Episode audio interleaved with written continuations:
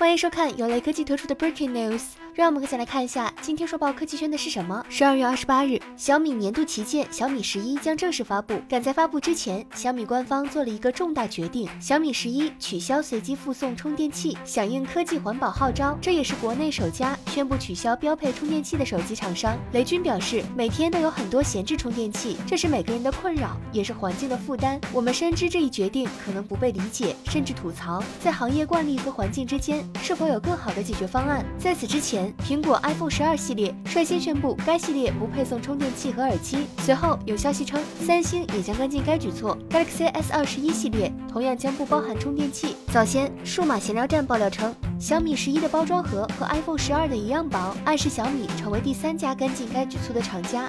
小米可以为了减小包装盒体积砍掉充电器，但应该给用户添加可购置充电器的选项，而且价格不能过高。比如原价九十九元的六十五瓦充电器，可以变成网传的一元添加模式，或者通过兑换码免费进行添加，让需要的极客群体能以更加低廉的价格拿下附赠充电器，才应该符合小米的性价比初心。